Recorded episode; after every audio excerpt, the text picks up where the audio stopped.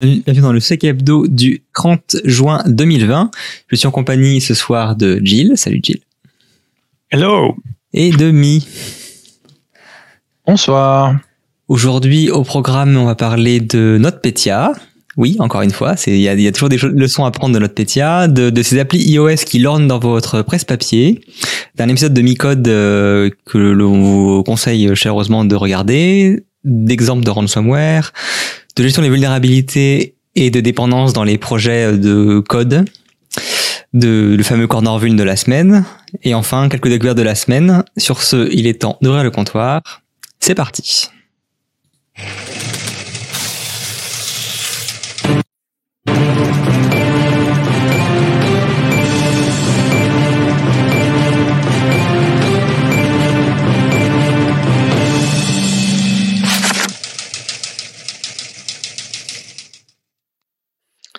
Et donc, je laisse Gilles ouvrir le bal avec euh, NotPetya. Mersk. Ouais, on a un retour d'expérience de Mersk, enfin d'un consultant, enfin d'un an, d'un gars qui était euh, employé là-bas, qui a vécu la crise et euh, maintenant qu'il y a un petit peu de recul et qu'il s'est barré, je crois. Il parle un peu de ce qui n'a pas été dit, comment ça s'est passé. Donc, il donne un peu son, son historique en tant que, enfin, dans la société en disant que bon c'est une société où il y a beaucoup de choses à faire. Donc c'est une société de logistique et de transport. Il y a beaucoup de choses à faire euh, c'est toujours un peu difficile d'avoir du budget et puis d'un coup ça tape. Et euh, comment euh, comment ils se sont euh, enfin comment ils ont réagi comment ils ont euh, derrière eu des moyens pour travailler. C'est assez complet. J'ai j'ai bien aimé. Alors ça fait un peu longtemps que j'ai lu mais il est euh, sans, tu vois, ils rentrent pas trop dans ce qui est un peu euh, politique interne au sens euh, la guerre interne, etc. Mais ils rentrent dans le contexte et après dans comment comment ils l'ont vécu et, et, et puis que vous n'êtes pas encore parfait aujourd'hui, on va dire ça comme ça.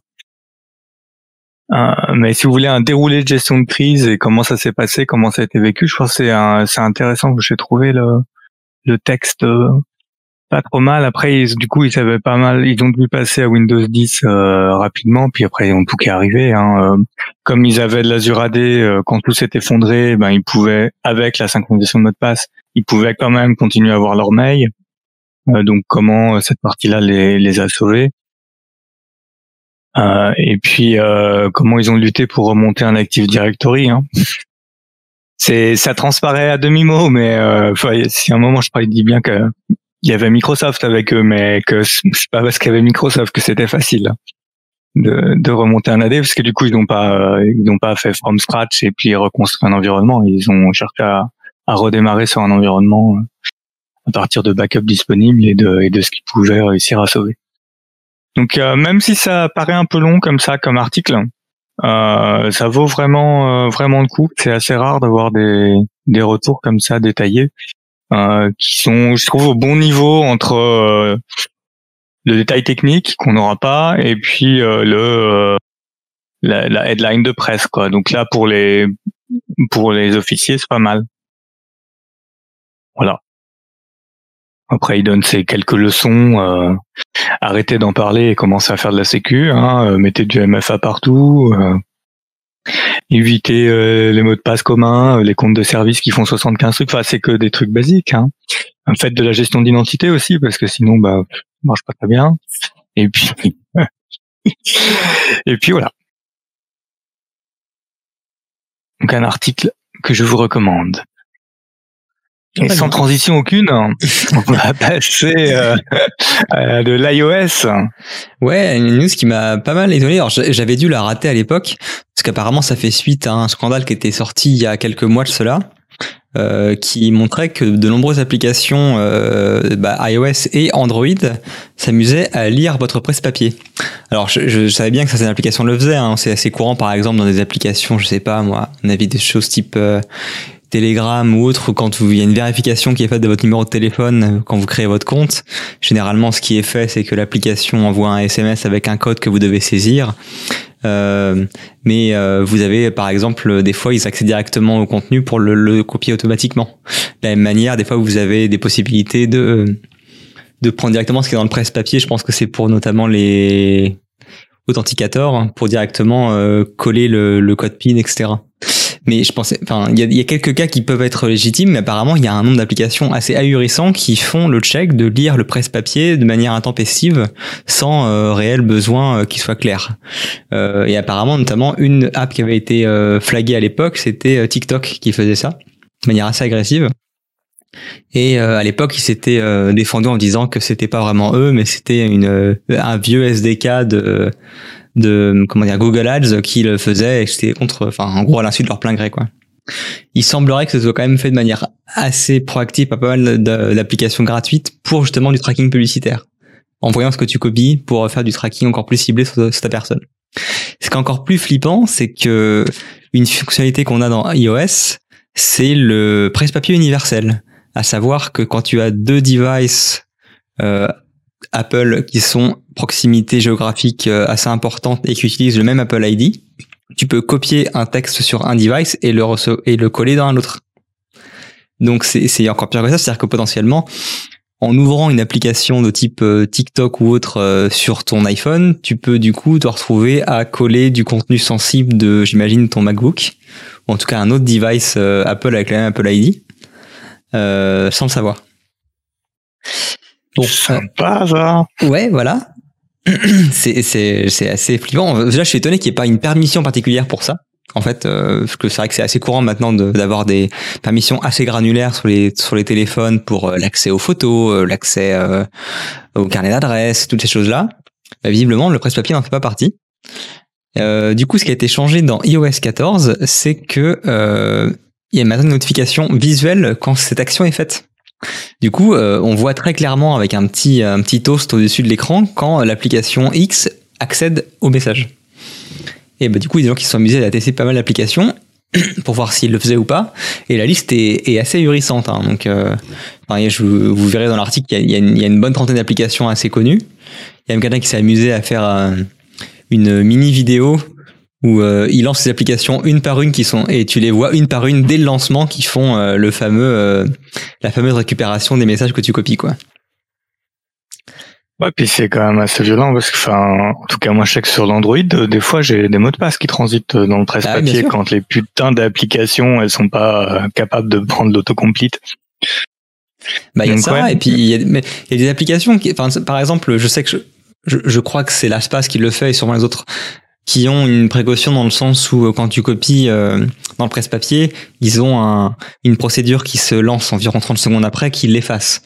Mais si dans le délai imparti, tu switches sur une application euh, qui permet de faire la copie, c'est trop tard, quoi. Ouais. Donc voilà. Euh, par contre, j'ai pas de d'actualité, enfin j'ai pas de nouvelles sur comment ce, comment Android gère ça. Je j'ai pas connaissance de notification parce que je pense que je m'en serais rendu compte. Je ne pense pas non plus qu'il y ait de permission particulière pour le presse-papier. Donc euh, non, j'en ai pas vu. Par contre, ça a l'air de dépendre du keyboard. Hein. Parce que moi qui ai un keyboard custom, la gestion du presse-papier, elle est dans le keyboard. Et donc potentiellement, tu veux dire que euh, l'API de base, elle permettrait pas d'accéder à ton presse-papier, c'est ça?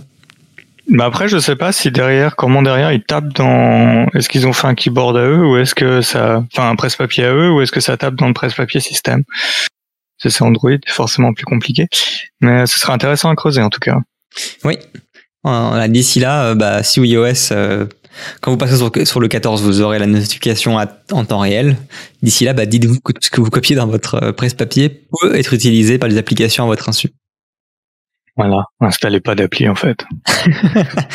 c'est là que c'est flippant parce que c'est, on parle même pas d'applications entre guillemets un peu shady qui se font passer pour des applications légitimes ou autres. Là. Quand tu regardes les, la liste d'applications qui, qui, qui, accèdent au presse-papier, je veux dire, c'est des applications qui sont extrêmement populaires. Hein. Enfin, quand il y a des choses mhm. comme euh, bon, Fox News ou Reuters, euh, Russia Today, euh, Huffington Post, euh, Fruit Ninja, bon, ça commence à être un peu vieux, mais bref, euh, Plants vs Zombies, bref, c'est des trucs qui sont très très célèbres et utilisés. Truecaller, Viber, bref. Ah il y, y a peu de chances que vous n'ayez pas au moins une application dans la liste. Euh, pour peu que vous ayez un nombre d'applications raisonnable. Donc euh, effectivement, puis surtout que c'est, ça a été fait dans le passé à votre insu. Quoi. C'est pas quelque chose de nouveau, c'est pas une vulnérabilité, hein. c'est une fonctionnalité qui a été euh, entre guillemets, c'est un lief qui a été levé récemment. Quoi. Voilà.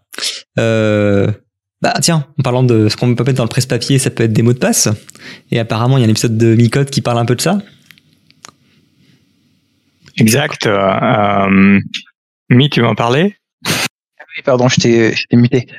euh, oui, oui euh, du coup, euh, Micode qui a sorti une vidéo avec euh, euh, je sais pas de sur le darknet sur euh, l'exploitation des mots de passe, les identifiants et euh, le système comment ça fonctionne, euh, les, les marketplaces, on va dire les techniques aussi. il a donné quelques idées de prix, etc. moi, je trouve la vidéo assez intéressante. Après, je sais pas ce que t'en as pensé toi, Gilles, de ton côté. Ouais, c'est très bien fait. Hein. On sent que euh, Micode a bossé quoi. Alors euh, c'est un épisode sponsorisé. Il est très clair sur ce qui est sponsorisé, ce qui n'est pas, et c'est appréciable euh, parce que du coup il, est, il a un gestion de mot de passe et un service de veille. Euh, non après, bon, c'est c'est assez transparent sur ce qui se passe. Et dans les interviews, voilà, il y a il y a un petit sujet à polémique dans le milieu, mais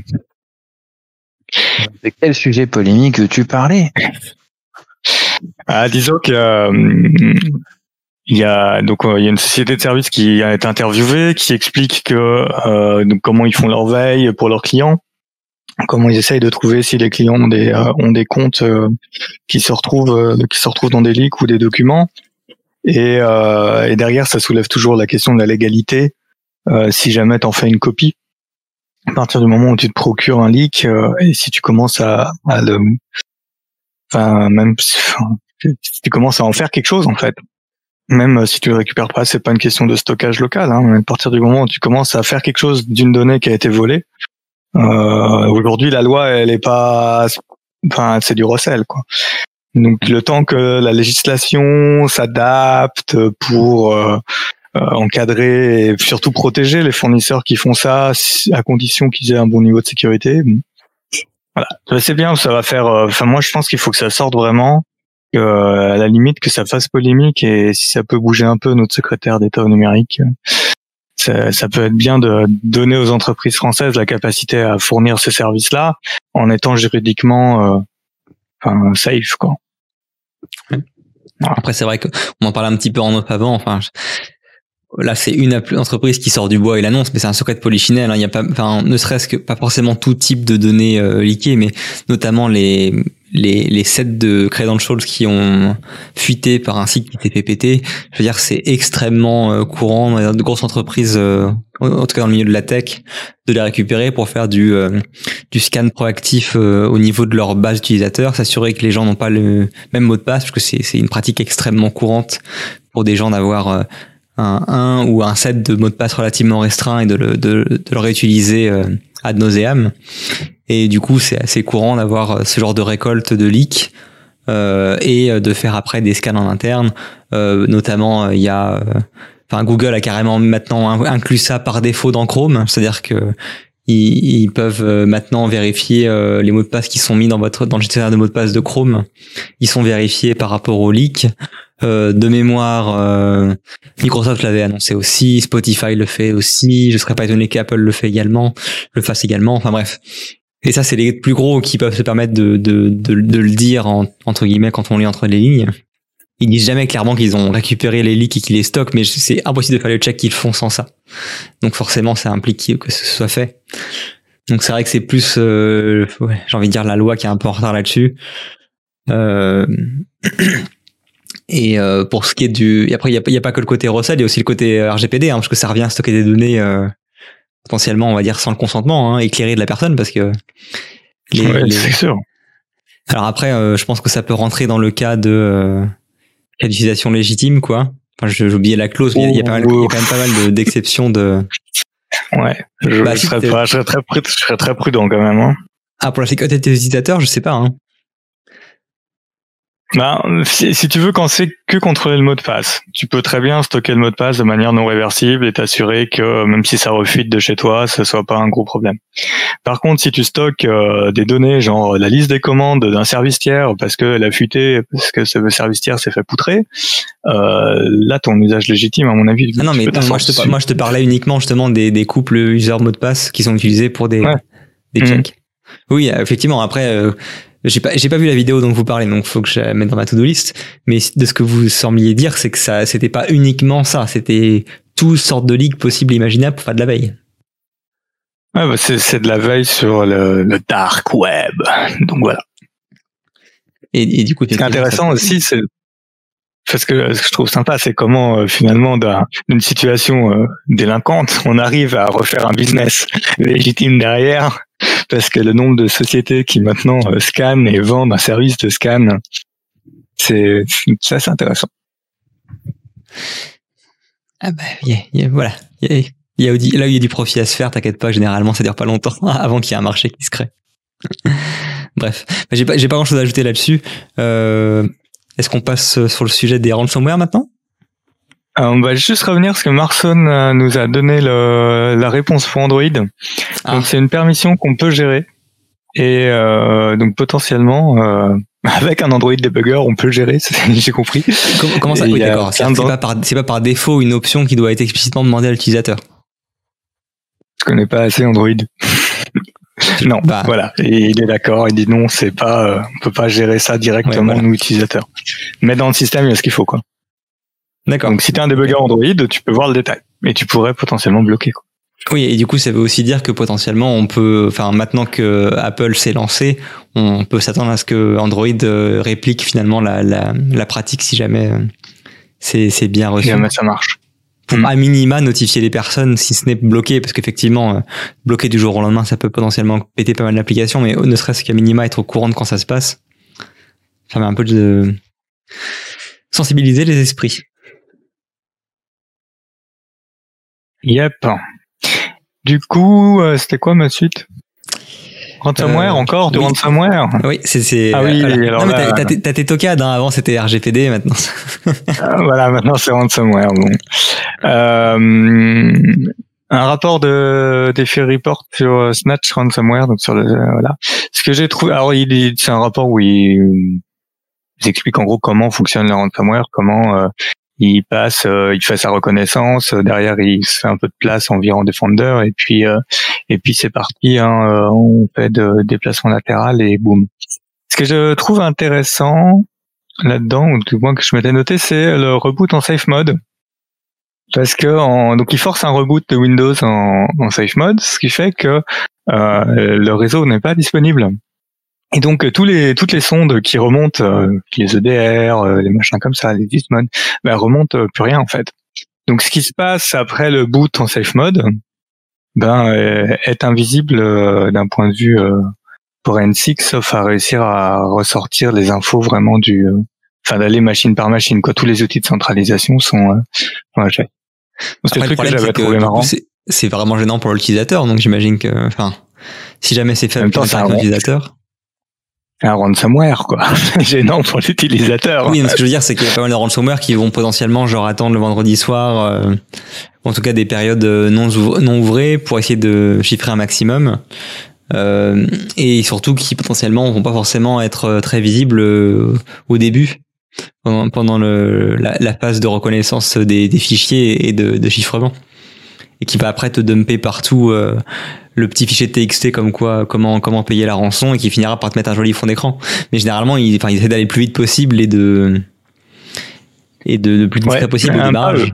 là pour le coup euh, Eux, ils font toute la reconnaissance et le pré-déploiement, quoi. Mais après, quand le process de, de chiffrement va arriver en safe mode, et je pense que c'est un moyen de, de contourner euh, certaines sécurités qui cassent les pieds. Je sais pas comment se comportent les antivirus en, en, en safe mode et surtout tous les antivirus qui sont basés sur euh, j'envoie mon payload dans le cloud, ben vu que t'as pas de réseau, euh, c'est peut-être plus facile à contourner, je sais pas. Après, c'est sûr qu'en supervision, ça se voit assez vite, hein. Mais c'est trop tard quand ça se voit. oui, effectivement Alors, Mi, je sais pas si tu te souviens, euh, si tu l'as lu, puis qu'il y a un autre truc qui t'a marqué là-dessus, sur euh, notre ami Snatch. Le temps hein, qu'il a mis, Ouais, j'ai pas regardé. 5h15 euh, et ça a fini à 9h52. ça, il commence le matin et puis pam, hop. Non, mais c'est Ah oui, 4 heures, quoi. voilà. Donc, euh, en gros, euh, ça peut poser problème euh, selon. Euh, enfin, c'est là que tu peux avoir de remonter de log avec certains fournisseurs de log. Si tu te dis que tes logs, tu les as en différents en 24 heures, par exemple, tu vois. Et si t'as des logs différents en 24 heures, bah c'est pas bon, quoi. Parce que du coup, 4 heures, hein, tu les verras pas. Après, tu peux les voir avec ta supervision, effectivement. Euh, de, t'as d'autres signaux et d'autres façons de, de choper ça. Mais faire des choses à, à garder, euh, les SLA de combien tu reçois tes logs, des choses comme ça. Mmh, en effet. Et bah après, de toute façon, il hein, faut segmenter les réseaux, mais bon, enfin, je, vais enregistrer une cassette et puis je, je la diffuser. On fera voilà. Après le jingle, euh, on fera. Voilà. Mais euh, non, euh, pour revenir juste rapidement sur ransomware, c'est une menace qui est, qui est persistante, euh, qui va pas partir, ça fonctionne. Euh, il y a eu un modèle économique qui a été trouvé entre euh, euh, la publicité par par les groupes et donc du coup un name and shame de la part des groupes euh, des accords avec euh, des journalistes aussi. Euh, enfin bon, il y a vraiment un écosystème qui est derrière. Après, bah ça paye hein, la plupart du temps. On a vu, euh, on a eu pour une fois et ça a été déterré par un journal et puis l'université a dû confirmer hein, du coup face aux preuves. mais ils ont payé un million. Un million six, je crois, de dettes, je vais pas dire de bêtises, un groupe de ransomware, une université qui travaillait sur le Covid-19 de la recherche, si je dis pas de bêtises. Oui, c'est ça. Ils avaient donné une recherche cruciale, euh, bah, visiblement sans backup. En tout cas, les backups ont également été chiffrés et du coup, ils ont payé la rançon. Et c'était 1,1 million de dollars. Euh, les, backups qui sont pas hors ligne, euh, il y a beaucoup de gens qui ont des backups hors ligne. Hein. Bah, hmm. Ouais, bon, quand tu vois que ça te. C'est comme ceux qui utilisent. je ne vais pas donner le nom de la solution, mais une solution qui se base sur l'authentification Active Directory pour accéder au backup. Hein. Bah, bon. Pas une bonne idée. Les, chiffrer, hein, c'est un peu con, quoi. Alors en général, ils ont des des comptes locaux, mais euh, bon, s'ils ont fait une bonne délégation, etc., euh, ben, ils n'ont pas forcément les accès pour. Et puis bah après, il y a le fait que aussi les ransomware target hein, les backups. Hein, euh, si vous les mettez pas hors ligne, il y a beaucoup de chances que vous les fassiez chiffrer. Hein, ça fait parmi les extensions. Euh, euh, c'est plus, c'est plus. Je crois qu'il y avait une étude allemande euh, qui avait été faite sur euh, les extensions euh, les plus communément target hein, par les ransomware. Et du coup, les backups en priorité. Après, tu avais plusieurs spécificités. Donc, tu avais, en gros, ils avaient trié ça par fichiers de type bureautique ou classique, etc. Après, les applications métiers type base de données, applications métiers type comment s'appelle j'ai pas le nom, mais c'était classé par catégorie et c'était vraiment euh, intéressant parce qu'on voyait que les backups, euh, bah, ils étaient tout le temps quoi. Eh Donc, euh, bah, les backups, hein, s'ils sont pas en ligne, c'est pas bon pour vous. Et puis, euh, bah, les ransomware aussi, je sais pas si on en a parlé ou pas la dernière fois, mais faites attention, il y a aussi des faux programmes de déchiffrement de ransomware qui peuvent être en fait des ransomware en plus. Donc, vous faites chiffrer par le premier groupe et par le deuxième. Ils sont trop bons. Ils sont trop bons. Bien. Morgane, tu voulais nous parler de vulnérabilité et dépendance. Tu es accro. Alors, de transition à froid. Euh, oui. Euh, donc c'est juste un, petit article, enfin en tout cas le, le, le, résultat d'un rapport qui m'a semblé intéressant. Il parle de gestion des vulnérabilités. Euh, je parle pas ici des vulnérabilités euh, entre guillemets euh, classiques des softs que vous avez sur vos endpoints ou serveurs. Je parle des vulnérabilités qui sont dans, le code, donc les, les codes faits maison et euh, les problématiques que ça apporte quand ces codes-là font un usage très prononcé euh, bah, de dépendance tierce. Euh, c'est quelque chose de extrêmement euh, courant, surtout dans certains langages, enfin notamment euh, dans, l'univers JavaScript. Je veux dire, euh, tous les gens qui servent de NPM pour générer des paquets, je veux dire, c'est chaque chaque projet NPM généralement a une quantité absolument ahurissante de sous-dépendances qui elles-mêmes ont des sous-dépendances. Enfin, faites les faites l'essai, hein, créez-vous un nouveau projet NPM, installez un ou deux paquets genre Gulp et vous allez vous retrouver avec 280 sous-paquets derrière d'installer quoi parce que c'est la c'est c'est la façon dont euh, euh, le, enfin le, le, développement se fait euh, avec Node.js quoi. Et euh, c'est également très présent euh, sur Java et apparemment c'est déjà beaucoup moins le cas, mais ça arrive également euh, dans moindre mesure euh, avec d'autres langages type Python ou PHP. Et du coup donc c'est un rapport à la base fait par Snyk. Donc Snyk c'est une boîte qui fait de l'intégration continue dans votre pipeline et qui fait du coup des scans de vulnérabilité et qui du coup s'amusait à mettre les ratios et donc par exemple pour npm sur bah, l'échantillon qu'ils avaient 86% des vulnérabilités trouvées ne venaient pas euh, du code euh, ou des dépendances directes, mais des dépendances indirectes. Et c'est là que ça affiche le problème de la gestion de vulnérabilité en entreprise. C'est quand vous quand vous arrivez euh, en mode sécurité avec vos gros sabots dans votre équipe de développeurs et que vous expliquez que bon maintenant c'est gentil mais que va falloir aussi penser à, la gestion des cycles de vie des dépendances qu'ils utilisent pour pour les différents développements, que ce soit les frameworks ou d'autres ou d'autres extensions ou les bibliothèques de, de, de fonctions et qu'on vous explique que bah, il est gentil ton rapport, mais que les trois quarts en fait, euh, c'est je connais même pas le nom du, du plugin en question et je m'en sers pas, et que c'est sûrement un de une de mes extensions qui se sert de ça à un niveau ou deux niveaux en dessous. Et là, la grande question, c'est comment on fait pour corriger, parce que euh, déjà quand on demande à des équipes de développeurs de prendre le temps de regarder si une montée de version est possible sans tout péter au niveau de leur code custom pour euh, le framework ou, la, librairie qu'ils utilisent de manière directe, déjà bah ça prend ça prend du temps parce que bah, malheureusement euh, la gestion des, mises à jour sémantiques euh, où on a majeur, mineur, voire majeur, mineur, patch comme le fait par exemple dans Node.js euh, c'est loin d'être euh, quelque chose qui est suivi euh, à la règle. surtout, c'est soumis à l'interprétation de, de, chacun des développeurs et des mainteneurs. et que du coup, ben, c'est compliqué de leur dire que non, mais t'inquiète pas, si c'est mineur, tu peux si tu peux monter les yeux fermés la dernière version de mineur. je pense qu'il y en a un paquet qui ont dû essayer, qui se sont mordus les doigts et qu'on s'est rendu compte que c'était loin d'être le cas.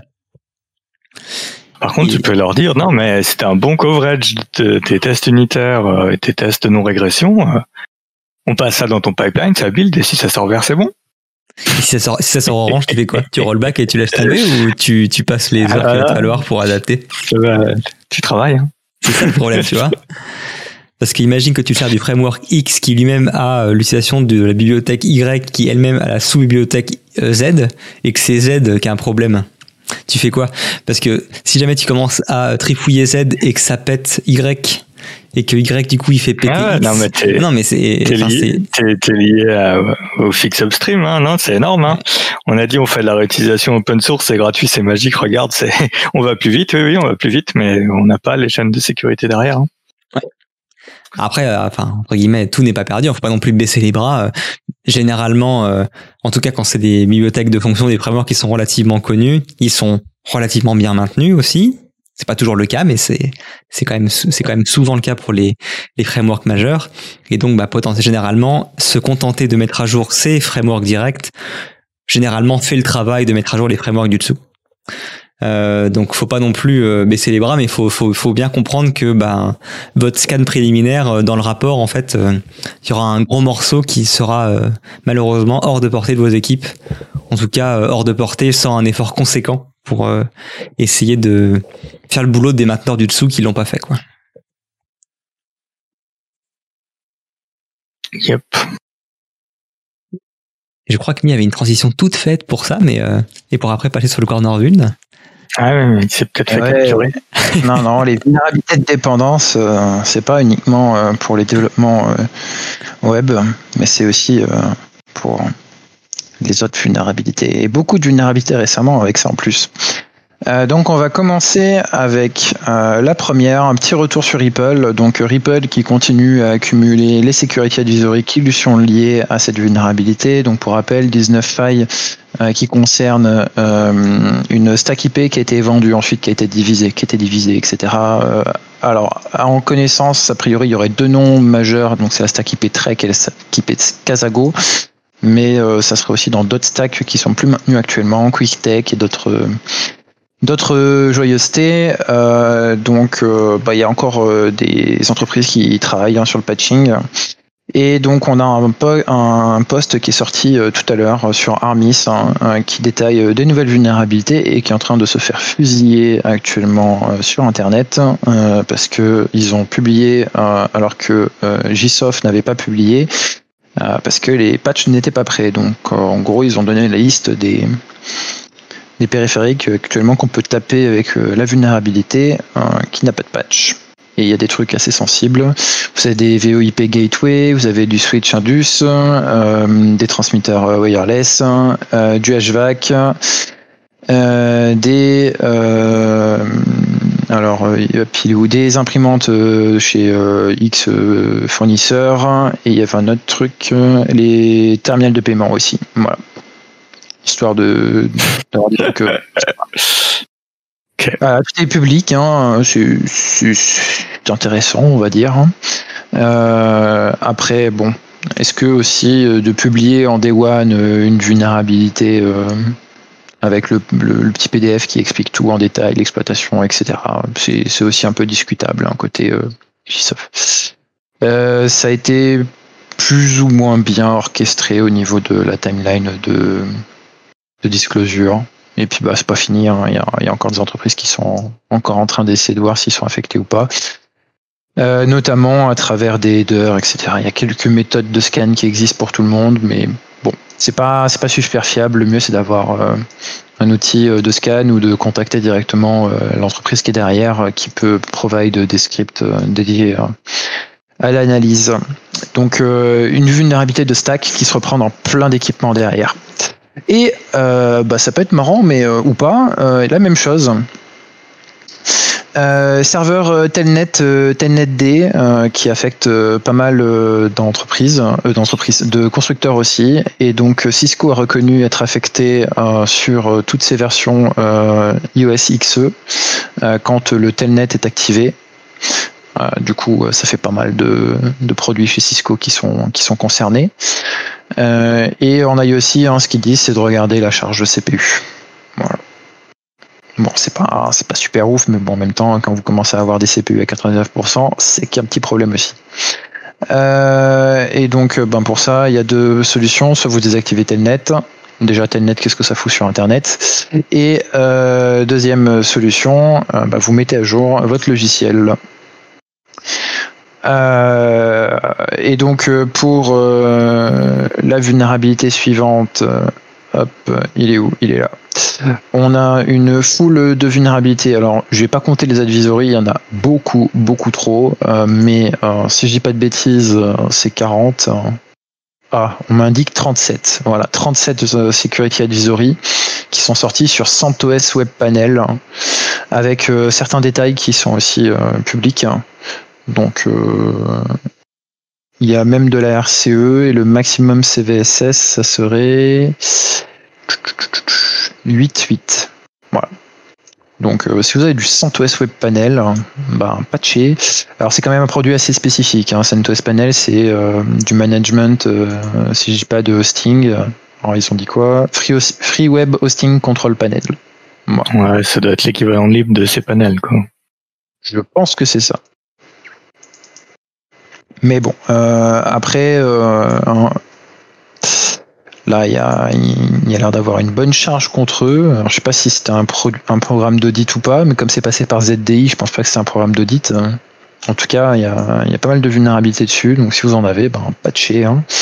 Et puis euh, ça, si ça sort, il y a des chances que ça intéresse beaucoup de gens, parce que ça a l'air d'être assez présent. sur le site, ils annoncent 10 000 serveurs qui font tourner CentOS Web Panel. Plus de 10 000 serveurs, pardon. Alors après, est-ce qu'il est à jour ou pas le site? Je pense que oui. Hein. Euh, ensuite, on a du Apache. Il n'y a pas de euh, de je suis perdu, euh, de d'évaluation pour l'instant formelle, mais euh, il y a eu la publication euh, du Security Advisory euh, chez Apache, donc la CVE 2020 119 96 qui concerne Apache Tomcat et donc ça permet de faire un déni de service sur le protocole HTTP2 ça concerne euh, les versions Apache Tomcat 10.0.0 M1 à 10.0.0 M5, 9.0.0 M1 à 9.0.35 et 8.5.0 à 8.5.55.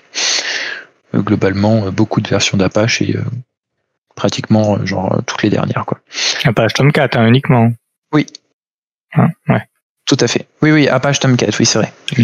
Après, il faut regarder si tu as un load balancer en rupture de flux devant ou pas. C'est ça. Euh, et du coup, euh, pour euh, Tomcat, hop. ensuite, on a hop que je le perde pas. Voilà, on a les vulnérabilités Netgear. Alors, je sais plus si on en a parlé ou pas au dernier épisode. J'ai pas le j'ai pas le, backup pour savoir si oui ou non c'est, mais euh, je vous les remets parce qu'on a commencé à voir les exploitations, vu que tous les exploits sont disponibles. Enfin, le, principal qui est le plus intéressant est disponible et euh, il supporte 79 modèles de routeurs. Voilà. Hein. Donc c'est chez Netgear, c'est euh, le ZDI 20712 et la CVE qui correspond, elle est ah non, je crois qu'ils l'ont pas traité par CVE, ils l'ont traité par. Euh, ouais, c'est ça, ils l'ont traité juste par ZDI. Donc, euh, si vous avez du Netgear, hein, ben là, il y, a des chances que vous soyez affecté. Donc, euh, regardez si vous êtes concerné ou pas. Netgear, c'est fait. Apache, c'est fait. Tout, tout, tout. CentOS, c'est fait. Euh, hop, celui-ci, euh, Sophos. Euh, il y a un buffer overflow dans les firewall XG en version 17.x via le user portal. Et en fait, c'est la fonction bookmark qui permet du coup de faire une remote code. Donc c'est plutôt intéressant. après, si je dis pas de bêtises, il se patch tout seul, cela. Hmm. Ah non, c'est pas cela. Donc euh, du coup, euh, cela il faut les patcher. Voilà. Et donc il y a un hotfix disponible. Et euh, vous êtes quand même, si vous êtes sur la version 17X, recommandé de passer sur la version 17, 18, pardon. et de changer les mots de passe, hein, bien sûr, si ça a été exploité. Euh, donc le Sophos c'est fait. Ensuite on a la CVE 2019 5475 euh, qui date, euh, si je dis pas de bêtises, euh, première fois qu'elle a été euh, tentée de patcher, c'était octobre, août, août 2019. Et ensuite, elle a été essayée de patcher à nouveau en octobre et à nouveau au mois de mars. Et donc là, il y a 2-3 heures, une communauté euh, de security researcher, exploit développeur a publié un bypass dessus. Voilà. Donc ça c'est quand même particulier, hein. ça concerne les produits Nexus Repository euh, Manager OSS Pro. Voilà. Donc sur toutes les dernières versions. Et euh, le meilleur pour la fin, hein, du coup, Palo Alto avec euh, la CVE du coup 2020-2021 euh, qui concerne un bypass de l'authentification dans l'authentification SAML. Euh, si vous n'utilisez pas SAML, bah, vous n'êtes pas concerné. si vous l'utilisez, bah, allez vite vérifier qu'il y a une case qui soit bien cochée. Si c'est pas le cas, bah, là vous êtes exploitable. Pour l'instant, en tout cas sur GitHub, il n'y a pas d'exploit qui est, qui est publié. Bon, sauf euh, l'exploit de troll d'une personne qui, qui s'amuse à troller les gens. Euh, qui d'ailleurs est apparu dans certains security advisory professionnels, c'était assez marrant. Euh, et euh, donc pour celui-ci, euh, deux choses. si vous n'utilisez pas SAML, bah, vous n'avez pas de problème. si vous l'utilisez, attention, il y a de la mitigation, mais bon, hein, la solution, c'est quand même d'utiliser euh, l'option euh, qui, n'est pas utilisée. Le problème, c'est que cette option est conseillée d'être décochée dans plusieurs euh, endroits. donc, je ne vais pas citer tous les, personnes, mais bon, il y en a quand même un certain nombre. Et voilà. Donc sur celle-ci, cette dernière vulnérabilité a fait l'objet de plusieurs alertes, que ce soit côté CertFR, que ce soit côté CertUS, que ce soit euh, par Palo Alto lui-même et euh, d'autres d'autres certes. Je me rappelle plus tous. Ouais, de toute façon, il y a dû y avoir une coordination parce que ça a popé toute l'après-midi, hein. enfin toute la journée quasiment. Avec une petite euh, CVSS à 10.0. Hein. Ouais. Et c'est tout, hein, du coup, pour le corner vune. Bien. Euh, bah du coup, je pense qu'on passe côté découverte. Enfin, il y a une ou deux découvertes, c'est pas très clair. Et on a. Non, mais il y en a qu'une. Euh, d'abord, c'est pour dire que euh, il y a qui a sorti son rapport et son rapport, il est pas comme d'habitude. Ils ont fait quelque chose de nouveau. J'ai pas encore eu le temps d'aller voir. Ça s'appelle les papiers numériques. Euh, voilà. Apparemment, ça traite de différents trucs. Mais j'ai absolument pas eu. Je même pas téléchargé le PDF. J'ai vu la preview sur Twitter. Donc euh, pour ceux qui sont férus des rapports euh, de l'ANSI, eh ben euh, allez-y. non, sinon en découverte de la semaine, c'est Aurora Incident Response. Alors c'est comment il s'appelle déjà? Le mec de Cyberfox. Hein.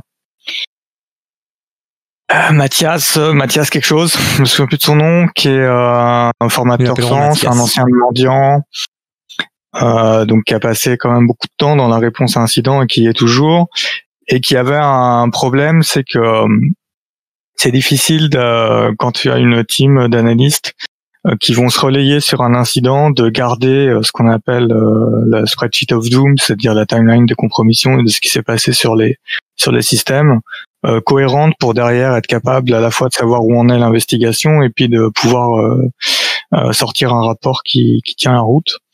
Et euh, il avait dévoilé euh, l'année dernière une première version de son outil de prise de notes euh, qui, qui était intéressant puisqu'il permettait de d'intégrer des, des analystes plus juniors et de les faire participer quand même à l'investigation en ayant ce, ce, pilotage centralisé.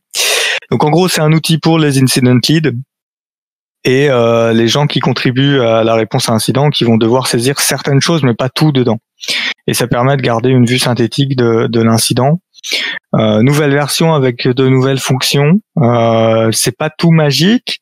C'est au sens où, euh, bah, par exemple, le partage, euh, il y a un verrou exclusif, donc il y a qu'une personne qui édite euh, à un moment donné. Donc, faut quand même se coordonner pour pour choper le verrou. Mais ils étaient obligés d'avoir ça parce que ils pouvaient pas se permettre d'avoir ça sur un serveur web. Déjà parce qu'ils travaillent généralement dans un environnement dégradé quand ils arrivent et euh, que potentiellement les rapports ils les font dans l'avion et que dans l'avion il n'y a pas de connexion internet donc euh, euh, c'est mieux d'avoir tout sous la main pour que quand tu descendes de l'avion ton rapport soit prêt. Il y aura une fonction, je crois c'est un ou deux dans la dans les next dans les to do qui est une pré-génération du rapport avec donc du coup les déplacements latéraux euh, et donc euh, ça, ça peut être vachement intéressant pour gagner du temps sur la génération de rapports euh, d'incidents. voilà. Après, il l'a rendu open source, donc on va enfin pouvoir voir le code et puis faire potentiellement des pull requests. moi, je trouve ça a l'air prometteur si vous avez pas, si vous n'êtes pas déjà bien organisé en, en prise de notes sur incident, sachant que ça n'a pas vocation à collecter vos artefacts. Hein, c'est pas le but. C'est vraiment pour piloter l'incident et noter les événements majeurs, qui a fait quoi, qu'est-ce qui s'est passé. Et ce que j'ai beaucoup aimé, c'est qu'ils ont été obligés de rajouter une colonne euh, sur euh, ah comment on dit euh, le fait que les activités correspondent à un attaquant donné. Parce qu'en fait, voilà, l'attribution, ils sont rajoutés une colonne d'attribution parce que ben, quand ils arrivent et qu'ils font euh, les collectes donc euh, massives d'artefacts, ils trouvent souvent plus d'un attaquant. Et donc du coup, faut qu'il fasse le tri entre qu'est-ce qui correspond à l'attaque qui a été réellement détectée et euh, qu'est-ce qui correspond à d'autres choses qu'ils ont trouvées en passant. Euh, voilà, donc euh, pour les gens qui font de l'IR, ça peut être intéressant. Il y a une vidéo qui fait quoi 40, 40 minutes, qui fait le tour de l'outil, dans lequel il déroule un cas classique et fictif. je trouve que ça donne un bon aperçu de l'outil, après à voir, à tester si c'est intéressant ou pas. Et voilà, je pense que nous avons fini. On a fait le tour. Eh bien, euh, merci à ceux qui nous ont écoutés, qui sont encore là malgré euh, la, comment dire l'arrivée euh, très très très proche des grandes vacances. on essaiera de garder le rythme, mais je, je vous cache pas qu'on aura peut-être quelques trous dans notre dans notre bimensuel classique. On verra comment comment on s'y tient. Euh, encore une fois, merci d'avoir été là pour nous écouter en direct ou en différé. Euh, sur ce, les temps le comptoir. À plus tard. Ciao. Au revoir.